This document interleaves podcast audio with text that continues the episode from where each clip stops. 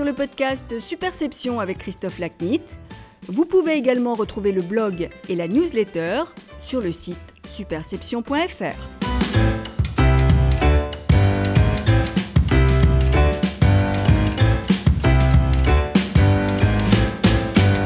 Bonjour, je suis ravi de vous retrouver pour ce nouvel épisode du podcast Superception. Aujourd'hui, mon invité est Béatrice de Vérac, cofondatrice et présidente du cabinet de prévention et gestion de crise Arjuna. Béatrice et moi avons travaillé ensemble lorsque j'étais directeur de la communication de DCNS, aujourd'hui rebaptisé Naval Group, et que je m'occupais également de l'ensemble de la gestion de crise du groupe. J'ai alors pu apprécier non seulement son expertise et son professionnalisme, mais aussi ses qualités humaines.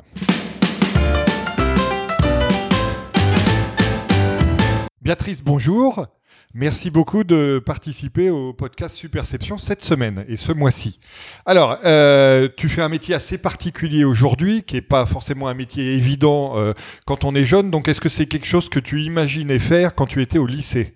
Pas du tout.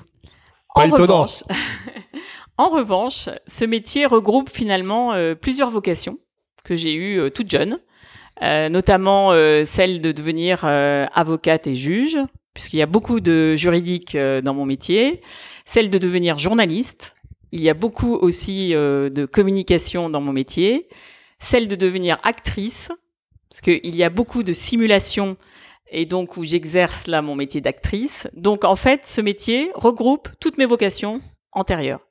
Par rapport à ces vocations, tu as, fait effectivement des études de droit, malgré tout, ce qui euh, matérialise le- l'imagination que tu avais et l'ambition que tu avais à l'époque.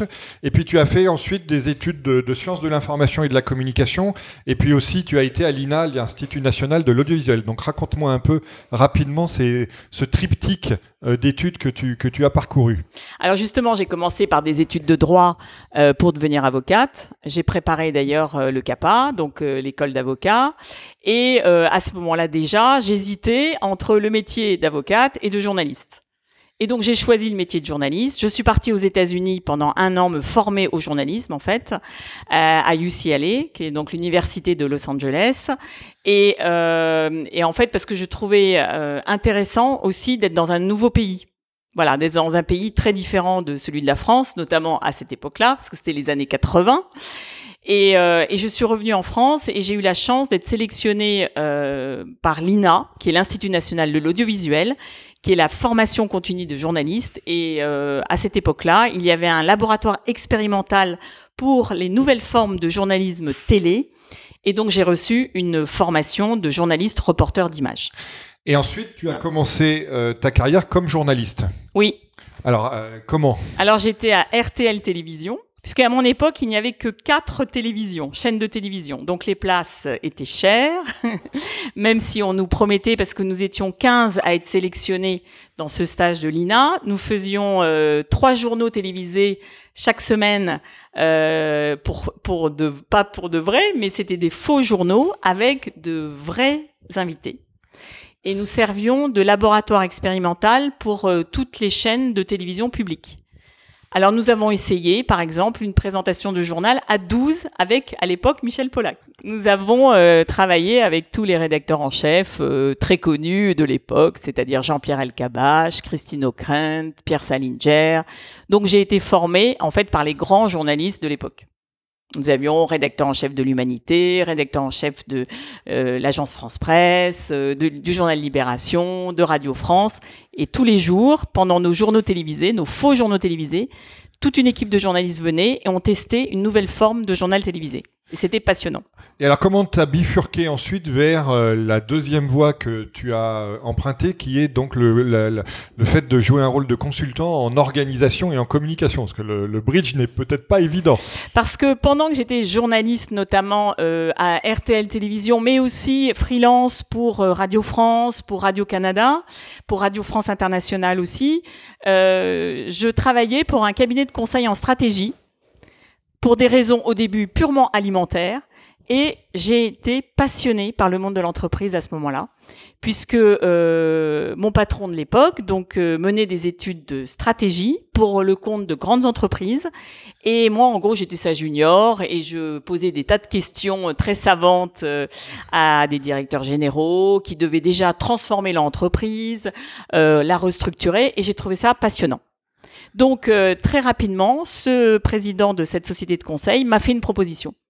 Et il m'a dit, viens avec nous, viens nous rejoindre. Donc là, tu as bifurqué. Et j'ai bifurqué. Voilà. ensuite, euh, tu as poursuivi chez Ilan Knowlton et chez Francom. Oui, alors après, un journaliste qui était de ma promotion de l'INA, euh, qui avait intégré donc l'agence Ilan Knowlton, une agence donc, mondiale de relations publiques, m'appelle un jour et me dit Béatrice, j'ai un métier pour toi, celui de la communication. Et moi, je me suis dit, euh, j'ai été journaliste, euh, est-ce que je vais engager par exemple des relations presse? Alors que j'entendais euh, parfois des critiques très sévères sur les communicants. Donc j'ai beaucoup hésité. ça m'a pris notamment toute une soirée avec cet ami, mais qui a réussi à me convaincre parce qu'il avait été excellent journaliste et qu'il était passionné par son métier d'agence avec un conseil pour de nombreuses entreprises également. Donc je me suis laissé tenter et je suis arrivée au métier de la communication de cette façon-là. Que tu n'as complètement depuis, même si tu l'as élargi. Exactement. Alors, l'élargissement, il s'est euh, concrétisé à travers la création d'Arjuna en 1993. Euh, donc, raconte-moi cette, entre, cette aventure entrepreneuriale. Parce qu'en fait... C'est encore un nouveau domaine que tu abordes. Exactement. Mais c'est toujours le fruit de rencontres, en fait. Parce que euh, en 90, je suis débauchée par l'agence Francom, qui était à l'époque l'agence française la plus importante en France hors médias. Et au sein de cette agence, euh, je rencontre justement euh, un garçon qui s'appelle Bertrand Robert, qui était déjà euh, totalement passionné de situations de crise. Et nous travaillons à l'époque aussi avec Patrick Lagadec, qui est un chercheur à Polytechnique sur les syndiniques, sur les situations de crise. Et tous les trois, en fait tous les deux surtout, me passent le virus de la crise. Et c'est comme ça qu'au bout de 2-3 ans, euh, euh, en fait, le fait de gérer, alors je gérais des budgets de communication, des grandes campagnes d'information, c'était très intéressant, mais c'est vrai que cette niche, parce que c'est une niche, qui s'appelle gestion communication de crise, m'a passionné. Alors, donc raconte-nous l'aventure de la création de Arjuna. Alors, la création d'Arjuna, c'est euh, donc euh, euh, justement deux jeunes consultants. Qu'à la limite, tu aurais, vous auriez pu ouvrir un département crise chez Franco. Qu'on avait déjà. Qui existait déjà. Oui, qui était déjà, qui existait déjà. Pourquoi cette envie de, de créer sa boîte? Parce que d'une part, l'offre mixte organisation et communication n'existait pas. Et euh, donc, on, on, savait déjà que notre métier était un petit peu différent du métier du communicant, puisqu'il y avait cet aspect organisationnel qui était extrêmement important. On va y revenir. Tout autant, enfin, tout autant important que finalement l'aspect communication. Donc, on s'est dit ça, ça n'existe pas. Et on avait besoin aussi intellectuellement de d'inventer un petit peu des méthodes, euh, voilà, d'inventer un nouveau modèle aussi. Euh, et puis, on prenait pas tellement de risques entre nous parce qu'on était jeunes. Euh, on est parti avec une collaboratrice aussi, enfin avec deux collaboratrices, donc on a démarré à quatre cette aventure, mais on prenait pas beaucoup de risques. Si ça ne marchait pas, eh bien six mois plus tard, on allait euh, à nouveau postuler pour des postes de consultant. Avec une avec une euh, expérience qui pouvait être intéressante. Exactement. Alors, qu'est-ce qui a été le plus dur au début? Rien n'a été dur. Bon, bah écoute, tant mieux. On s'est éclaté. on s'est littéralement éclaté. Parce qu'on a eu cette grande chance, d'abord d'avoir un patron bienveillant qui a accepté de nous céder quelques contrats. Euh, avec lequel on s'est très bien quitté et qui nous a dit bah écoutez maintenant je vais vous sous-traiter mes contrats crise puisque vous avez décimé le département euh, mais il l'a très bien pris et, euh, et, donc, il a commencé effectivement par nous céder quelques, quelques contrats. Et nous avions cette grande chance de travailler déjà pour des grandes entreprises et qui nous ont tout de suite fait confiance et qui nous ont tout de suite confié euh, des budgets. Donc, on n'avait même pas la première année à aller chercher en fait des clients. Donc, c'était une chance inouïe. Abordons maintenant le, sujet proprement dit qui est au cœur de, notre entretien aujourd'hui, qui est la, prévention et la gestion de crise. Euh, commençons par évoquer peut-être la nature des crises auxquelles euh, les entreprises et autres organisations sont confrontées. Est-ce que tu observes aujourd'hui la, montée en puissance de nouveaux types de crises, de nouvelles natures de crises? Alors, les nouvelles natures de crise sont liées euh, d'une part aux réseaux sociaux, à l'existence des réseaux sociaux, euh, qui demandent encore plus de réactivité, qui euh, sont de plus en plus des supports, on va dire, de communication, des moyens de communication qui sont incontrôlables. Et de revendication, du coup, d'ailleurs. Voilà, qui sont incontrôlables, qui enlèvent des filtres. Parce que euh, on critique beaucoup les journalistes, mais les journalistes, malgré tout, mettent des filtres. Et alors que quand on communique sur les réseaux sociaux, il n'y a plus de filtres. Il n'y a plus de hiérarchie. Voilà. Et il y a beaucoup aussi de, de, de, points de vue négatifs. Il y a beaucoup de même d'insultes, d'injures, de violences aussi. Alors beaucoup il y a, de violence. Il y a, il y a une, il y a une euh, donnée que je cite toujours, euh, qui est qu'aux États-Unis, il y a 2,1 millions, pardon, 2,1 millions de mentions négatives sur les marques par jour sur les réseaux sociaux. Voilà. Donc si tu tombes dans le mauvais, euh, dans le mauvais trend ou dans, la, ou dans le mauvais fail ou dans la, ou dans la mauvaise crise, euh, voilà. Après, il y a un effet en plus boule de neige qui fait que ça va très très vite. Alors, il y a d'une part évidemment ce moyen-là. Il y a aussi ce dont on parle beaucoup en ce moment qui s'appelle la cybersécurité, puisque plus on développe de nouvelles technologies, plus on en dépend et plus ça devient euh, évidemment des, des, risques stratégiques pour les entreprises. Quelles sont aujourd'hui, euh, que ce soit des nouvelles natures ou des natures euh, déjà euh, bien connues, quelles sont aujourd'hui, dans ce, dans ce nouvel environnement que tu décrivais, les natures de crise qui te paraissent les plus dangereuses? Dangereuses ou douloureuses plutôt Oui, comme tu veux. Douloureuse, douloureuse pour moi, parce que moi ce qui m'intéresse c'est le facteur humain. Et donc, euh, les plus douloureuses, c'est justement les, transformations, les projets de transformation, en fait. Parce que euh, toutes les entreprises aujourd'hui disent à leurs salariés, vous devez être agile, par exemple. Mais l'agilité, en fait, n'est pas donnée à tout le monde. Et la, notion de je m'adapte n'est pas du tout évidente, euh, et qui plus est dans notre culture, parce qu'il y a aussi un phénomène culturel. Et notre culture française, a encore peut-être plus de mal, en tout cas c'est comme ça un peu que je perçois les choses, a peut-être euh, du mal à être dans le changement et la transformation, alors qu'il y a une obligation de se transformer dans oui. beaucoup de secteurs d'activité. On va maintenant passer à la, à, la, à la, gestion et à la prévention de crise proprement dit. On va faire ça dans l'ordre, c'est-à-dire qu'on va commencer par la prévention, la gestion et puis ensuite la, la gestion euh, de l'après. Euh, alors la prévention de crise, c'est peut-être un domaine qui de temps en temps peut être ignoré par, euh, par un certain nombre d'entreprises qui sont trop concentrées sur la gestion et qui du coup oublient cette, cette partie amont. Alors je voulais t'interroger sur euh, les, les différentes euh, domaines, les différentes pratiques de la, de la prévention entre l'évaluation des risques, la cartographie des parties prenantes, la préparation de scénarios, la conduite d'exercices de simulation, le plan de formation, la mise en place de processus et d'outils dédiés et de préparation de plans de continuité, quels sont les aspects qui te paraissent les plus importants et peut-être aussi ceux qui sont les plus ignorés par les clients que tu conseilles au quotidien? Alors, c'est plus, enfin, aujourd'hui, la plupart des entreprises et des dirigeants sont sensibilisés, bien sûr, aux enjeux d'une situation de crise. Maintenant, euh, le problème, c'est le temps comment prendre du temps. Surtout qui s'accélère du fait des réseaux sociaux que tu évoquais. Exactement. Euh, on travaille pour beaucoup de cadres dirigeants qui n'ont pas le temps. Par exemple, qui n'ont plus le temps de se former à la gestion de crise, euh, qui euh, simulations. voilà pendant les exercices de crise qui parfois ne sont pas présents, laissent leur n-1, n-2 s'entraîner, mais pas eux. Et donc le jour où il y aura la crise, c'est souvent le dirigeant qui évidemment euh, va poser problème, puisqu'il ne sera pas aussi bien entraîné que son équipe. Et c'est lui qui sera en première ligne. Et c'est lui qui devra décider, notamment, et qui devra prendre les décisions ultimes. Donc ça, c'est un, un problème euh, quotidien, c'est le temps. Et ce matin encore, j'étais, j'animais euh, un exercice de crise et la, direction d'un centre de recherche me disait, eh bien, heureusement que nous faisons, nous procédons à ces exercices parce que cette année, nous avons une vraie crise et nous avons pu voir que l'entraînement était clé. C'est pour ça que dans notre activité, nous animons beaucoup, beaucoup de formations et d'exercices de crise. Pourquoi? Parce que l'entraînement en collectif est clé. Dans la préparation à la crise, euh, il y a aussi un élément que peut-être on, on, ignore quand on regarde ce sujet de l'extérieur, qui est l'organisation que l'entreprise met en place pour gérer les crises potentielles qui peuvent euh, survenir euh, en son sein ou dans son écosystème. Alors quels sont les, conseils et les recommandations que tu peux émettre euh, dans ce domaine? Est-ce que l'organisation doit être parallèle à l'organisation traditionnelle et normale de, l'entreprise concernée? Est-ce qu'il faut une, organisation un peu spécifique?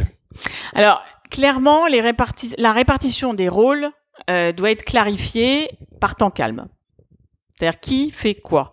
Sinon, on a souvent, quand une situation arrive, on a souvent euh, cinq, euh, quatre dirigeants, par exemple, qui se mettent autour d'une table, mais qui vont euh, se mêler exactement du même sujet. C'est-à-dire l'enjeu juridique, par exemple, euh, les premiers messages en communication, mais tout le monde va faire la même chose. Alors qu'en fait, en parallèle, il faut par exemple s'occuper des clients. Qu'est-ce qu'on dit à nos clients? Qu'est-ce qu'on dit à la presse? Oui, mais qu'est-ce qu'on dit à nos clients? Qu'est-ce qu'on dit aussi aux collaborateurs? Qu'est-ce qu'on dit aussi à notre maison mère? Parce que la joie de l'organisation matricielle n'est pas toujours compatible avec une bonne gestion de crise. Quelles sont les, les méthodologies que tu appliques pour euh, préparer au mieux euh, tes clients, à- et notamment en amont, à ces situations euh, de crise potentielles Euh, Premièrement, ne pas se censurer sur l'anticipation de scénarios très noirs. Puisqu'il y a des équipes qui encore sont un petit peu quand même euh, scrupuleuses et, et qui n'ont pas envie finalement qu'on parle des vrais risques. Bon, le risque qui mettrait à mal, par exemple, un chiffre d'affaires, euh, voilà, ou un dirigeant justement euh, qui va partir en prison. Ça, c'est des situations, on nous demande rarement de les simuler. Et sur aussi l'anticipation. Alors quand il y a des, par exemple, des projets de restructuration, là aussi, euh, ne pas se censurer sur les questions qui vont être posées euh, par euh, l'ensemble du personnel. Il y a aussi beaucoup de filtres et beaucoup de censure sur quelles sont les questions, même y compris violentes, y compris culpabilisantes aussi pour les dirigeants. Parce qu'il y a une notion de, culpabilité qui est très présente en fait et qui va être euh, difficile à gérer. Si on l'a pas anticipé, ça va être très difficile euh, au moment où on annonce une restructuration en fait. Autre question relative à la, à la préparation. Je suppose que euh, quand vous travaillez avec des entreprises en prévention de crise, vous adaptez vos méthodes et vos scénarios d'anticipation et de, simulation eu égard à la nature des risques euh, que l'entreprise peut connaître. Et je suppose que vous travaillez avec des entreprises qui peuvent connaître des risques très différents euh, l'une de l'autre. Donc à quel degré vous vous adaptez et comment vous travaillez justement pour essayer d'affiner, y compris à la limite votre approche psychologique des enjeux de crise, euh, en fonction de ces natures de crise différentes d'une entreprise à l'autre. Alors bien évidemment, euh, par exemple, la prise de décision. Si on est dans un groupe euh, international, peut-être que la prise de décision ultime, elle va se passer à Memphis, Tennessee. Alors que le patron d'une PME euh, de, en alimentaire, ça va se passer en Bretagne, euh, voilà, sur le lieu même du site, par exemple. Euh, ça va se rassembler. Donc effectivement, le, le schéma d'organisation et d'organigramme, on en tient compte. Et surtout de prise de décision. C'est ça le plus C'est important. ça le plus important.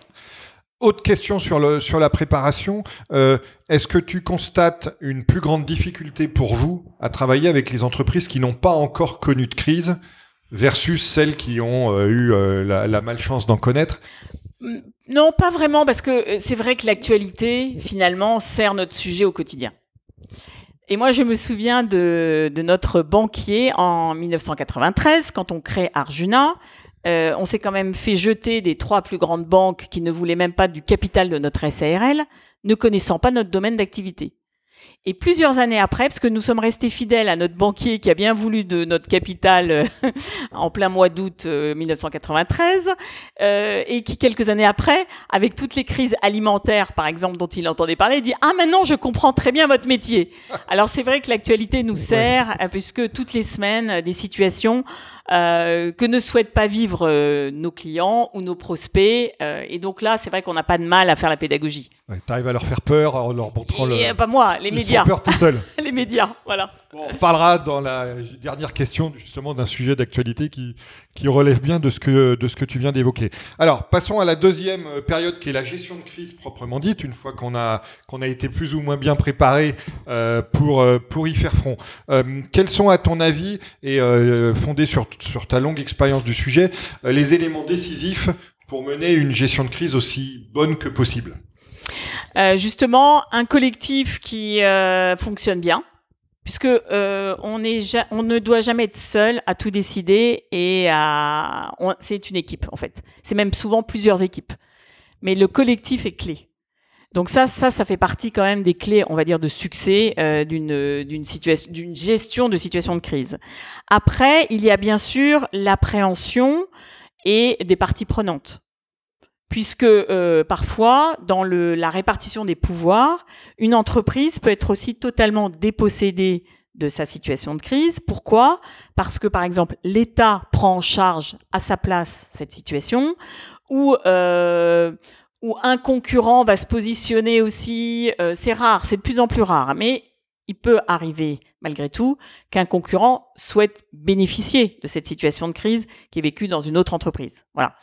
Donc euh, l'aspect partie prenante, c'est vrai, va être clé et compréhension de ce qu'on appelle le jeu des acteurs. Voilà. Alors, on dit que c'est dans les, les, crises que la réalité des personnes se révèle, et c'est probablement aussi vrai pour les organisations. Est-ce qu'il t'arrive parfois, ou à tes équipes, d'être surpris euh, par rapport au comportement des équipes des, de tes clients en situation de crise réelle par rapport à ce qu'elles ont montré en période de simulation? Est-ce que la manière dont elles font face au stress, euh, à, la, à, la, tension psychologique et, et au jeu de, de pouvoir et autres qu'on évoquait tout à l'heure font que entre la simulation, quand finalement euh, c'est pas trop dangereux, et la vraie crise, vous pouvez avoir des surprises. Alors finalement, non, parce que la simulation, justement, a ceci de, de, de très constructif. On peut pas tricher finalement. Puisque là, on met une telle pression, même pour de faux, c'est ça qui est extraordinaire, c'est qu'on met de la pression pour de faux, et les équipes jouent le jeu et ne peuvent pas tricher dans leurs attitudes. Donc déjà, pendant les simulations, on voit déjà euh, les enjeux de pouvoir, les, les enjeux aussi peut-être euh, de courage. De courage. Alors j'aime pas être dans le jugement de valeur, mais c'est vrai qu'il y a des attitudes qui sont plus ou moins courageuses. Alors, insistons un peu sur le sujet du, de, de, du stress. Euh, on se souvient de, de, la célèbre déclaration de Tony Howard, le PDG de BP, euh, quand il y avait eu la, la marée noire euh, consécutive à une explosion d'une de, leurs plateformes pétrolières dans le golfe du Mexique en 2010, et qui avait déclaré après plusieurs semaines de crise, en gros qu'il en avait marre et qu'il voudrait qu'on lui rende sa vie d'avant. Est-ce que la tension psychologique vécue, et puis il y, a, un autre exemple, Daniel Bouton a aussi pas mal témoigné euh, de manière très, je trouve très très intéressante et très humaine sur ce qu'il a vécu euh, au moment de la crise de la Société Générale. Est-ce que ce type de, réaction de dirigeants euh, que l'opinion publique peut avoir tendance à penser euh, insubmersible et complètement imperméable à la tension, est-ce que c'est un enjeu que vous rencontrez régulièrement et comment vous faites pour le gérer euh, au mieux, parce qu'évidemment, il faut aussi respecter l'humanité de ces personnes qui sont euh, au premier plan d'une crise. Alors justement, c'est pour ça qu'on a envie que ces dirigeants s'entraînent, se préparent, parce que souvent, ils ne se sont pas préparés avec leurs équipes, parce que le bien s'organiser, c'est aussi du confort, puisqu'il y a certaines crises qu'on ne peut pas éviter. Nous, on est beaucoup plus fiers d'ailleurs des situations de crise qu'on a réussi à, désamorcer. Voilà. Parce qu'une bonne organisation, une bonne détection, c'est aussi parvenir à euh, désamorcer. Alors quand on ne peut pas désamorcer, le, le fait de s'être organisé, c'est quand même justement pendant une situation de crise du confort. Et le confort, c'est clé. Et ça part même euh, d'apporter euh, une bonne alimentation, parce qu'il est 22 heures, que tout le monde est fatigué, stressé. Ça part même aussi d'une attitude euh, très... c'est de l'intendance aussi, en fait, finalement. Mais ça se niche beaucoup dans le détail. Par exemple, travailler dans une salle aveugle, il y a beaucoup d'entreprises qui dédient leurs cellules de crise dans une salle où personne ne va, n'est-ce pas Parce qu'on veut pas euh, isoler, euh, voilà, parce que ça coûte cher les mètres carrés. Et du coup, on nous met au sous-sol, euh, sans lumière, du jour, etc. Ça, c'est épouvantable. Une, une, question complémentaire sur le sujet. Euh, la crise, c'est aussi une situation où de temps en temps, on doit dire des choses déplaisantes au patron ou lui donner des conseils euh, qu'il n'a pas forcément envie d'entendre, surtout quand c'est sa personne ou son rôle de dirigeant qui est au cœur de la crise.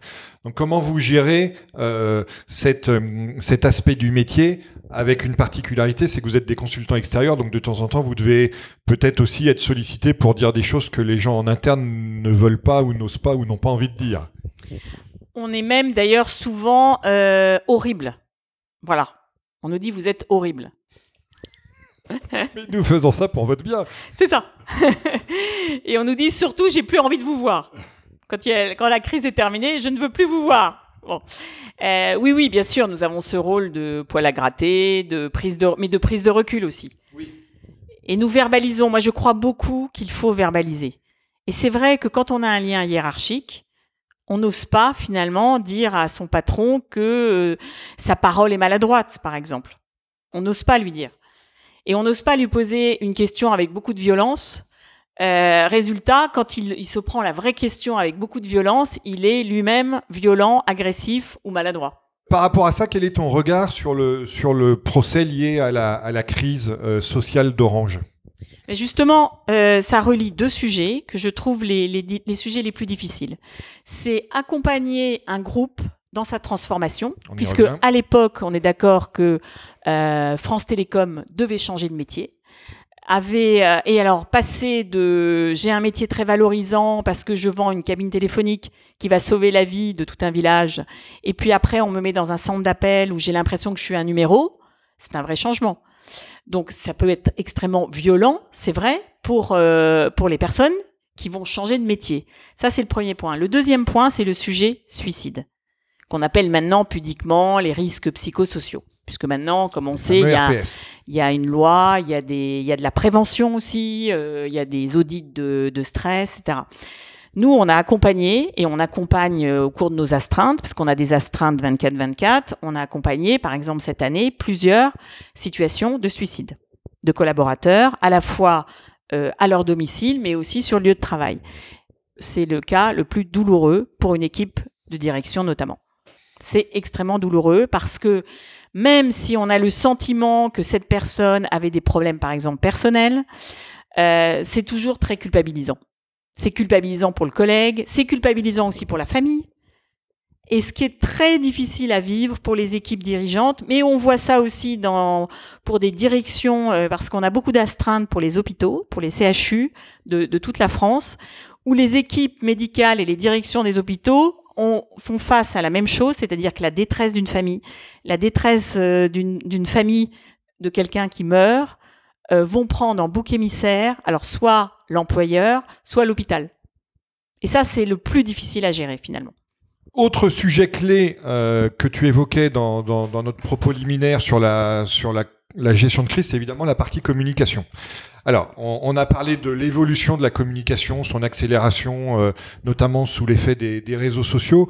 En quoi euh, ces changements euh, aussi donc d'accélération, d'interactivité également, modifient-ils à la fois ta relation avec tes clients sur le sujet communication de crise et puis également ton métier? Parce qu'évidemment quand vous avez commencé avec Arjuna le contexte n'était pas du tout le même notamment en termes médiatiques qu'il n'est aujourd'hui. Oui, pour mémoire, on n'avait pas internet, vous n'avez pas les chaînes d'infos continues On n'avait pas de téléphone portable. Donc on arrivait en cellule de crise avec 15 fils pour euh, tirer les téléphones fixes, n'est-ce pas, des pièces euh, euh, voisines. Mais on avait quand même des journalistes extrêmement réactifs qui écoutaient déjà les scanners des secours et qui arrivaient en même temps que des pompiers déjà à l'époque. Voilà.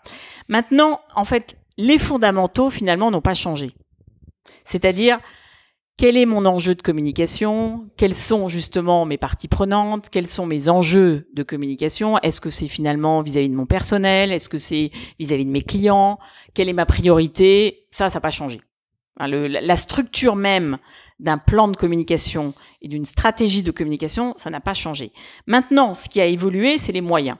Alors quand on décide, par exemple, d'essayer de préserver l'image d'un groupe qui se fait assassiner euh, lors d'une émission qui par exemple s'appelle Cache Investigation, euh, notamment Cache Investigation maintenant est souvent avec euh, une cinquantaine d'autres journalistes d'investigation.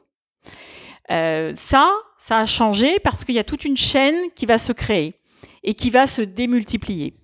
Et donc l'entreprise va se sentir extrêmement démunie face à cette chaîne et surtout l'entreprise euh, estime que le sujet est à charge. Déjà, il y a 25 ans, euh, le monde de l'entreprise se faisait quand même déjà un petit peu critiquer. Hein. Bon, mais c'est vrai que cette perception d'injustice finalement, quand on est côté entreprise, elle est plus forte aujourd'hui parce qu'il y a une démultiplication et une théâtralisation de l'information.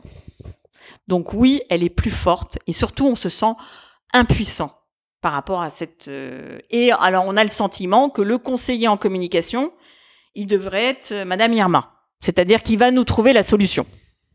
Et donc ce qui devient difficile maintenant, c'est d'expliquer à nos clients que on ne va pas pouvoir, euh, par exemple, tout supprimer sur les réseaux sociaux, puisque parfois c'est ce qu'on nous demande.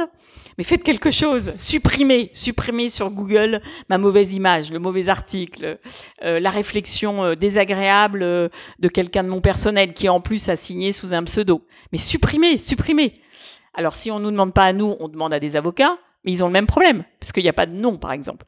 Et, oui, il y a certes des démarches juridiques et judiciaires, mais pas dans tous les cas. Donc il y a un sentiment d'impuissance. Alors finalement, on a envie de se dire, notre métier, il sert à quoi? Parce que qu'est-ce qu'on va réussir à réduire?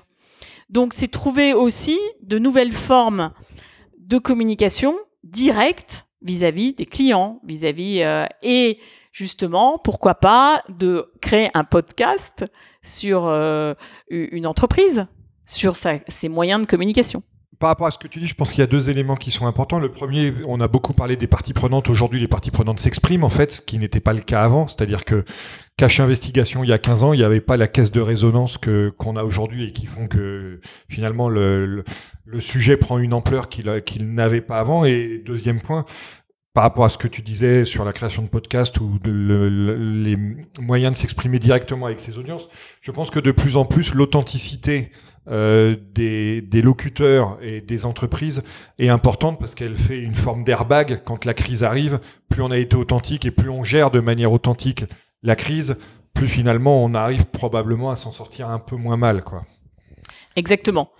Et euh, un phénomène aussi qui évolue de plus en plus, toutes les parties prenantes parlent, communiquent, notamment les autorités qui était beaucoup plus euh, sibylline autrefois. Les préfectures, par exemple, ont toutes des comptes Twitter. Le, les autorités de santé aussi. Euh, les, le bureau enquête accident, par exemple. Autrefois, en aviation civile, il y avait un crash, par exemple, c'était la direction générale de l'aviation civile qui communiquait. Maintenant, c'est le bureau enquête accident qui communique sur des crashs d'avion. Donc, euh, il y a aussi cette complexité, puisque tout le monde enfin toutes les parties prenantes vont communiquer, des pompiers, en passant euh, par euh, aussi euh, les magistrats, puisque les procureurs ont le droit et même le devoir de faire un point presse. donc toutes les parties prenantes vont communiquer, ce qui aussi complexifie le rôle de, porte-parole d'une entreprise. Par rapport à ça, pour continuer notre, échange, il y a peut-être aussi une problématique qui se pose de plus en plus souvent pour vous, qui est le débat qu'on a tout le temps connu entre les communicants en gros et les, techniciens. C'est-à-dire le juriste qui dit ah mais non ça vous pouvez pas dire ça, ou l'ingénieur sur un problème technique qui va dire ah non mais ça vous pouvez pas dire ça, et le communicant qui, pour les raisons qu'on a évoquées, euh, a de plus en plus besoin en fait de dire des choses parce que il peut pas être l'entreprise peut pas être la seule à ne pas s'exprimer sur sa crise. Donc comment vous gérez cette euh, cette euh, problématique croissante probablement? Alors justement, euh, quand on, intègre un dispositif de crise, on intègre par exemple la première réunion téléphonique ou euh, qui va être pluridisciplinaire. Donc on va être avec le juriste, on va être avec le technicien, on va être avec l'expert, on va être avec le dirigeant. Et justement, euh, de, ce côté pluridisciplinaire va émerger une validation d'un plan de communication et d'un contenu de communication. Et on travaille notamment beaucoup avec les juristes. Quand ils intègrent un dispositif de crise, voire une astreinte, parce que maintenant de plus en plus les grandes entreprises demandent à leurs juristes d'être d'astreinte justement, euh, alors qu'avant c'était les communicants qui évidemment qu'on appelait les premiers. Maintenant on appelle en même temps les juristes et les, et les communicants et les avocats alors notamment des partis civils, bien sûr, ont totalement intégré le plan média, par exemple. L'importance croissante de la responsabilité d'entreprise, de, l'éthique euh, et, de toutes ces thématiques avec euh, le rôle plus ou moins fort, on l'a vu par exemple dans la, crise de Carlos Ghosn du conseil d'administration, euh, le rôle de la gouvernance plus globalement, euh, le rôle de contrôle des médias et d'autres organisations et d'institutions généralement externes à l'entreprise est de plus en plus prégnant dans nos sociétés, sociétés aux deux sens du terme. Comment ça influe sur la manière dont vous êtes vous amené et sollicité pour gérer les crises dans ce contexte? Alors, euh, il y a plusieurs. Alors, le point positif, finalement, de, cette exigence, qui parfois est réglementaire d'ailleurs. Euh, le point positif, euh, c'est justement une sensibilité plus importante à la gestion, à la manière dont on va gérer ces risques. D'abord, à la manière dont on les analyse.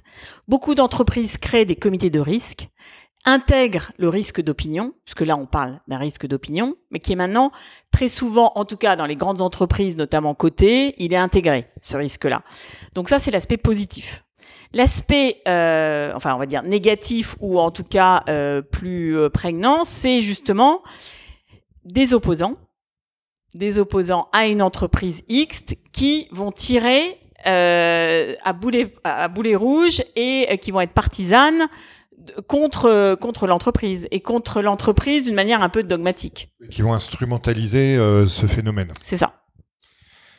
Comme tu le sais, Béatrice, euh, chaque épisode du podcast Superception se termine avec euh, traditionnellement avec une question d'actualité.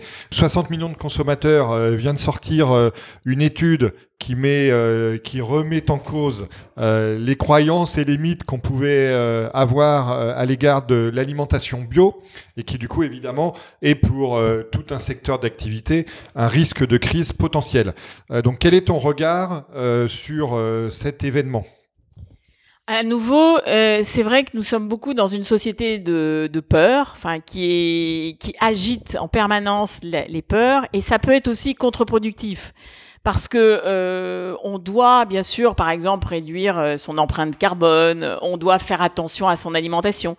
Mais là, on a tellement de critiques quasi quotidiennes que c'est difficile de trouver des repères en fait.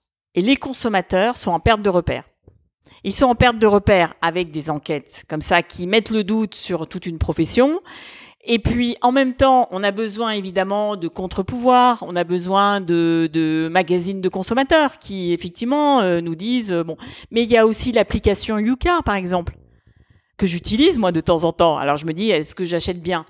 Mais en fait, toutes ces... Euh, tous ces moyens qui sont maintenant mis à notre disposition et aussi merci, euh, merci les réseaux sociaux, merci la toile, en même temps nous font perdre des repères parce que nous ne sommes pas des experts. Et les experts, on n'a plus trop envie de les entendre aussi. Et puis le risque peut-être, c'est qu'à la fin de la journée, le, seul repère qui demeure soit le principe de précaution et que du coup on fasse plus rien. Exactement. Soit c'est le principe de précaution, soit euh, je me mets dans le déni. Bah, de toute façon, tout est dangereux pour moi, donc je ne fais aucun effort. On, on peut avoir ces deux extrêmes et, qui ne sont, pas constructifs. Ouais, c'est pas constructif. Donc c'est sur cette alerte euh, que nous allons euh, terminer, conclure cette conversation à laquelle je te remercie, Béatrice, d'avoir participé. Merci Christophe. Merci d'avoir suivi cet épisode du podcast Superception. Vous pouvez également retrouver le blog et la newsletter sur le site superception.fr.